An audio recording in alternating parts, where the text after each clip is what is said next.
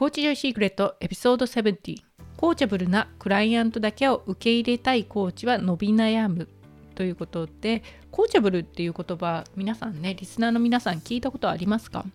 あのブリタニカの辞書によると成長のために教えたりトレーニングすることが簡単にできる状態の人、まあ、これ日本語にね私が訳したものなんですけれどそういう感じでコーチングを受け入れられる教えたりトレーニングを受けることが準備ができている。っていうそういうね言葉なんですけれど要はコーチャブルっていうとコーチングを受けるだけのオープンマインドになってるかどうか みたいなねそういう感じで使われています。で私もライフコーチになったばかりの時はコーチャブルの人だけをコーチングしたいってずっとね思ってたんですよね実を言うと。なんだけれどこの考えが私のライフコーチとしての成長をブロックしていたということにマスターコーチのトレーニングを受けて気がついたので今日はその話をシェアします。はい、こんにちは。今日もライフコーチのためのビジネスポッドキャスト、コーチジョイシークレットを聞いていただきありがとうございます。パーソナリティはアメリカのトップコーチングスクール、 The Life Coach School 認定プロライフコーチやアルガトーコです。この番組は本格派ライフライフコーチが挑戦し、成長し続け、影響力を高めることを応援しています。今日からできるコーチングやマーケティングノウハウを毎回一つお伝えしています。では今日も最後までお楽しみください。はい、というわけでね、コーチャブルなんですけれど、これ私が初めてコーチャブルっていう言葉を知ったのは、あの1兆ドルコーチっていう本があるんですけどエリック・シュミットさんがね書かれている本であのちなみにねこの桜井優子さんっていう方が翻訳されてるんですけど素晴らしい翻訳でめちゃくちゃね読みやすかったんですけれどなので日本語そのものもね楽しめる本でおすすめです。でこの1兆ドルコーチは誰かっていうとビル・キャンベルという元フットボールのコーチであのスティーブ・ジョブスをはじめねシリコンバレーグーグルとかで活躍している人のあのビジネスコーチとしてね最後活躍された方なんですよねもう知る人ぞその業界ではみんなが知っているみたいなそういうあのビルっていうね名コーチの話が書いてあるんですよね。で彼はビルはあの IT ビジネス業界といえばねすごい競争社会じゃないですか。で他の人を出し抜いて勝ち上がるみたいなねそういう中にいてギバーって言ってテイカーじゃなくて人のものを取ってのし上がるとかじゃなくて与えることによって与える人としてね人を大事にするそのコーチングでシリコンバレーをね陰で支えるっていう名コーチだったんですよね。でその1兆ドルコーチの中にあの第一に彼はコーチングを受け入れられるコーチャブルな人だけをコーチングしたっていうそういう文章があるんですよね。彼がそういうあの IT 業界の中においてそれだけすごく人をまとめる力があったのはなぜかねコーチとしての業績がどんどん出ていたっていうか実績っていうか影響力があったのはなぜかっていうとコーチャブルな人だけをコーチングしていたからだ。みたいなそういうことなんですけれど。でこれを読んで私当時ね多分ライフコーチの資格取ってすぐとかそういう頃だったんですけれどああそうかと。コーチャブルな人とコーチャブルじゃない人っていうのがいるんだなと。でコーチャブルじゃない人はコーチングができないんだなと。コーチングやっても意味がないとかね。そういう感じで実を言うとこの文章から思ったんですよね。コーチャブルな人とコーチャブルじゃない人がいる。コーチャブルな人だけをやれば効果がいいんだ。効率よくコーチングできるんだみたいなそういうふうに思っていた。なのでだから私も当然ねコーチャブルな人だけをクライアントにしたいって思いますよね。皆さんで思わないですか？うん。でさらにもうあんなにねビルみたいにすごいコーチがコーチャブルだけの人をコーチングしているんだから当然ね私みたいにまだ PayPay はそういうふうなコーチャブルな人だけをコーチングしないとコーチングの成果が出ないんじゃないかとかねそういうふうに考えてたんですよね。で実際この間もあのあの1兆ドルコーチのビルでさえコーチャブルな人だけをコーチングしていたんだからもう当然私もコーチャブルな人だけをねコーチングするんですよみたいなそういう感じのあのライフコーチの方のねツイートっていうのがを目にしたんですけれど、まあ、そのツイートを見てああそうだよねって当時の私もね同じように考えている考えていたのでそう考えるコーチっていうのはまあ、それなりにね多いのかなっていうふうに思って今日はこちらのねコーチャブルっていうトピックでお話ししてるんですけどであともう一つこの私がねコーチャブルかどうかっていうのにすごくこだわっていた理由の一つが実はねあの私がコーチとして始めたもうほんと最初の頃のクライアント様の中にこう数回セッションした後でコーチングの成果が感じられないのでコーチングこれね全部キャンセルしたいですと。そう言われたことがあるんですよね 実を言うとね結構これショックですよねコーチングのセッションもう数回もやってっていう後でそう言われたので、ね、まあその当時ねまだまだ新米のライフコーチだったんですけれどでその時はもう全額返金してキャンセルっていうことでねあの終わったんですけどその時にねすごい思ったんですよ。このクライアントはコーチングを受ける準備がまだ整ってなかったんじゃないかみたいなね自分を正当化しに入るっていうかそういうふうに考えていわゆるあこのクライアントはコーチャブルじゃなかったんだってねここで出てきますねコーチャブルっていう。この言葉知っててよかったみたいなね。このクライアントはコーチャブルじゃなかった。だからでうまくいかなかったんだ。とかね思ったんだけどでもどこかでずっと気持ちの中でモヤモヤが抜けないんですよ。モヤモヤしたまんまだったんですよね。で他のコーチにもコーチャブルな人とコーチャブルじゃない人って何が違うんですか？みたいなことを質問したりして聞いてたんですけれど。でなぜモヤモヤしたかっていうとそれはねもっと私じゃない別のコーチだったらこのクライアントに対してもあの効果的なコーチングができたんじゃないかなっていう思いがずっとあったからなんですよね。どこかであの、ね、もっと、うん、私以外のコーチであればこのクライアントも成果を感じられたんじゃないかそういうね思いっていうのかなつまりはあのここのクライアントがねコーチャブルじゃないとかじゃなくて私自身がコーチとしてのスキル不足。だからだから成果が出ていないと。そういう理由なんですよね。で今から振り返ればですよ。もう今になって振り返れば答えは明らかでもう当然私のコーチングスキル不足なんですよ。一言でね。もうそれにそれ以外の答えはないみたいな感じで結局私のコーチングスキル不足であってこのクライアントの方がコーチャブルかどうかっていう問題ではないんですよね。そこじゃないみたいな。ただその当時は分からなかったんですよね。コーチャブルじゃないから結果がうまくいかないみたいなね。そういうふうにもう資格取ったばかりっていうのは結構ね思いがちなんですよね。でクライアントがコーチャブルかどうかっっていうのを気にしているセールスする時にも気にしているっていうのはそれはもう特に資格を取ったばかりであれば自分のスキル不足経験不足とかからあの自信のなさからクライアントに対してコーチブルかどうかでそこを判断していることがほとんどなんですよね。コーチングの成果成果が出ない時に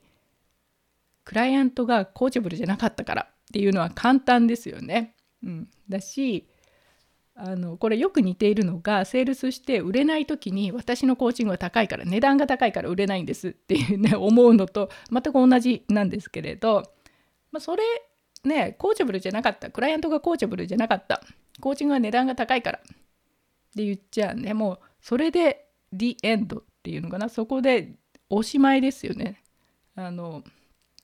それ以上は本当の理由を自分で考えようとしないんですよね。コーチャブルじゃなかった。このクライアントはコーチャブルじゃなかったからって言ったらもうそれでおしまいであの本当の理由っていうのかな。それ以外の理由を考えようとしなくなると。売れない時に私の値段だから。でそれ以外の理由を考えようとしない。これが実は本当の問題なんですよね。コーチャブルじゃなかったのかいや別の理由でひょっとしたらあなたの私のスキル不足なんじゃないか。値段が高くて売れないんじゃなくてサービスの価値が伝わっていないんじゃないか。信用されていないんじゃないかっていうね。そっちの別の本当の問題があるにもかかわらずもうコーチブルじゃなかった。値段が高かったっていうと本当の問題から目を背けるのにね。もうすごくいい言葉ですよね。コーチブルじゃない。っていうのはもう魔法のような言葉で全ての私の欠点をね一言で覆いあの隠してくれるっていうか見なくて済むから自分としてはねあの嫌な思いしなくて済むんですごく楽なんですよねコーチャブルじゃないからって言ってしまうっていうのはね。でこういうふうな考え方に変わってきたっていうのもはっきりと気がついたのはマスターコーチトレーニングを今年1月からずっと受けているんですけどその中でねマスターコーチにというのはもういつでもどんな人のどんな悩みでもコーチングできるようになるっていうのがね一つのクライテリアとしてあるんですけれどそれを分かった時にあコーチャブルかコーチャブルじゃないっていうのはもう完全に完全に私側のスキルの範疇であってクライアントの話じゃなかったなっていうのに改めて気がついたんですよね。ただあのコーチャブルじゃないって言った時にこの時にちょっとねあの気をつけてほしいのはコーチングなので私の場合はコーチングなのでその提供する範囲っていうのかなそれが日常生活ができるようなねメンタル的に健康な人というその中での話です。なのでうつとかねそういう診断があって病院に通っているとかそういう場合はもうカウンセリング受けてくださいとか病院の方にね通ってください行ってくださいっていう感じなのでそれはもうコーチングの範疇外なのでそういう話はしてないですそこだけねあのきっちりと明確にしたいんですけれど、まあ、コーチングを受けられるっていう、まあ、メンタル的に健康な人その中で言えばどんな方でもコーチャブルなんですよね。でコーチャブルじゃないっていうんであればそれはもうクライアントがコーチャブルじゃないのではなくてあくまでも私の方のコーチングの限界のためにできませんっていう話であってそれがねはっきりと分かってきたからああの当時コーチャブルかコーチャブルじゃないっていうのにこだわっていたのはこれかっていうね。私側の限界。私のスキル不足。私の経験不足からの言葉だったんだなって。今は本当にねはっきりとわかるんですよね。じゃああのなぜねこの1兆ドルコーチのビルとかがねコーチャブルな人だけをコーチングした？っていうのはねそれはじゃあ本当はどういう意味なのかっていうと、まあ、真意はねわからないですけれど私が今思うにはあの彼ぐらいのそういうねすごいコーチっていう人のレベルのコーチングを受け入れられてさらに一流のその結果を出すそういう準備が整っている人というねそういう意味かなっていうふうに思うんですよね。で例えばまああのビルがねその1億ドルコーチがプロ野球の選手まあプロフットボールでもいいんですけれどのコーチであったら、まあ、趣味で草野球をしている地元チームのコーチングをそのレベルで本気でやるかって言ったら、まあ、やらないですよね。やってもプロ選手のあの身体能力と趣味でね草野球をしている人たちの身体能力違うからやらないですよね。そういう意味でコーチャブルじゃないと彼の自分のレベルに対してコーチャブルじゃないっていう話であってじゃあその草野球をしているチームの人はコーチング受け入れられないかっていうとビルのコーチは確かに受け入れられないかもしれないとでもコーチャブルじゃないかって言ったらそうではなくてその草野球にのそのね身体能力とかレベルに合ったコーチングっていうのは必ずありますよね必ずあるっていうことなんですよね。なのでこのコーチャブルかどうかっていうのはクライアントの問題ではないと。そうではなくてあくまでもコーチ側のコーチを提供する範囲の話っていうことでこれがすごくね大事なポイントなんですよね。相手がコーチブルじゃないとかどうとかではなくてあくまでも私がこの範囲でのコーチングしかできないとかこの範囲でのコーチングをしているっていう話なんですよね。相手のせいじゃないと。あくまでも自分の都合でそれは言っていると。これがあの分からないとコーチングっていうのはねあの伸び悩むっていうのかな最初からもうコーチングの成り立ての頃にコーチャブルなクライアントだけ自分に合うクライアントだけというようなより好みっていうのはしているともうその範囲でしか自分のスキルっていうのが使わないので伸び悩むんですよね当然ねその方のコーチングのスキルっていうのはもうそこの限界自分の今の限界で伸び悩んでしまうと。でそれよりもね本当にあの私の、まあ、ライフコーチのねあのライフコーチの方でコーチングを受けられている方にはよくお伝えするのは誰ののどんな悩みもね解決できるようになってくれと。そういうコーチまずはできると全部ねできるんだけどその中で自分はこういう人をコーチングするというふうに選ぶと。自分が選んだ上でそれでねあのコーチャブルかどうかっていうか自分の範囲でここっていうふうに決めるならいいよと。そうでは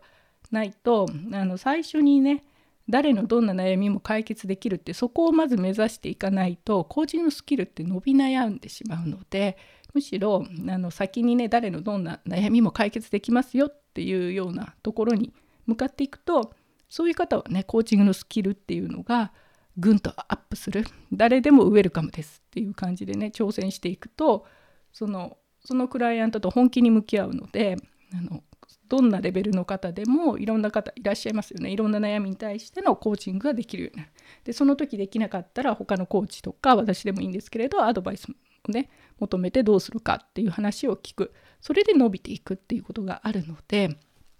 本当にあの誰のどんな悩みもね解決できるように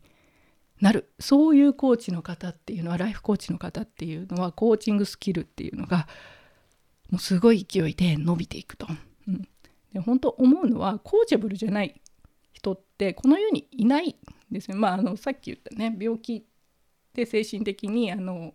疾患があるとか病院通ってるとかそういう状況だと別なんですけどそうでなければあのコーチャブルじゃないっていうねそういう人たちは世の中にいないと。どんな段階であってもコーチングを受けたら